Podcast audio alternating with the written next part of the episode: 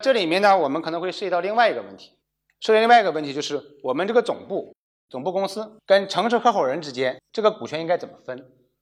我们说第一原则，总部公司必须要控股，必须要控股。为什么要控股啊？第一个，我们要合并财务报表。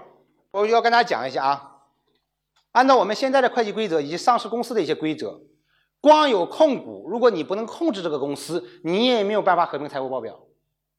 就是我这里一个城市公司，我在里面有百分之六十的股权，但是呢，你跟他有个约定，说这个城市公司的经营管理话完全由他来控制，决策也由他来控制，尤其是决策由他来控制。你会发现，按照现有的财务规则，你是没有办法把子公司的财务报表全部合并到哪，合并到这个总部公司或者母公司来的。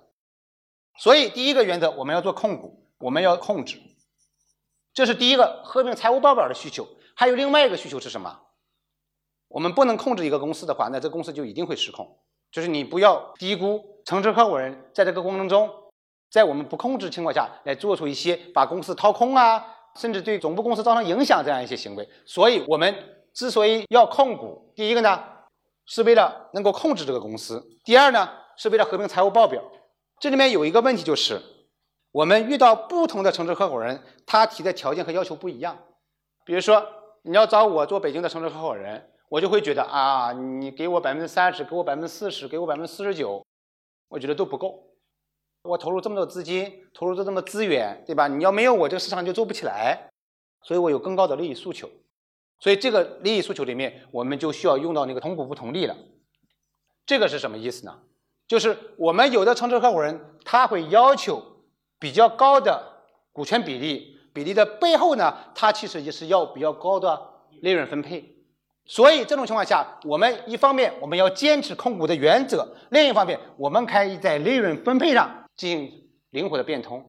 比如说，总部是百分之六十，城市合伙人是百分之四十，我们可以约定利润分配反过来，我们今年赚了一百万，你拿个六十万走，我呢就拿四十万就行了。这个就是我们这样一个通过同股不同利的方式来实现对城市公司的控股，来实现对城市公司的控制。因为对于他们来说，第一步一定是获取更多的利润，有更多的分红，这是他的利益诉求所在。第二步才是看你资本上能不能帮我实现。那我对于我们来说，我们第一步就是你要帮我投入资金，你帮我投入资源，你把我当地市场做起来，你把我收入做高，利润多分给你点无所谓，反正我自己又没投多少钱，对不对？花着你的钱，用的你的人，用的你的资源，刚开始要那么多钱干嘛呀？你都帮我做了，本来这个事情是需要我自己掏钱去做的，现在我不需要掏钱的话，你还帮我做的那么好，所以我们是可以让利的。这就是总部和城市合伙人之间一个股权分配的一个基本的原则。我们会不会遇到说不行，我就必须控股这种情况有没有？也可能会遇到，就是你给我谈了半天，你给我百分之八十利润也不行。那我要求什么呢？我必须有百分之六十的股权，或者我必须有百分之七十的股权。我总部的话，我认为你只能拿百分之三十。遇到这种情况，我们该怎么办？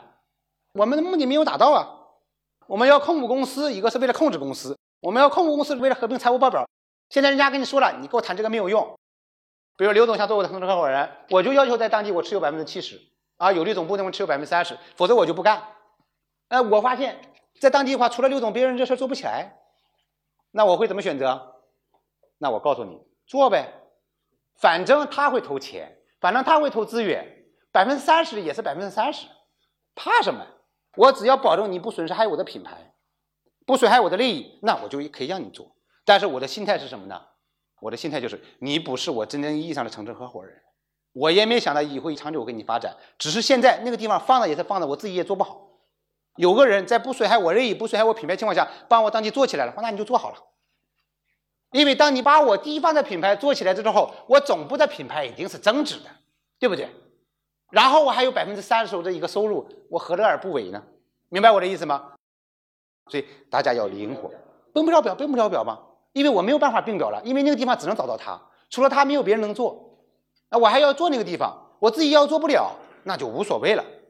这是这个城市合伙人公司的股权分配啊，那总部要控股，对吧？那我们前面已经讲了，可能要给这个运营团队要预留一部分股权。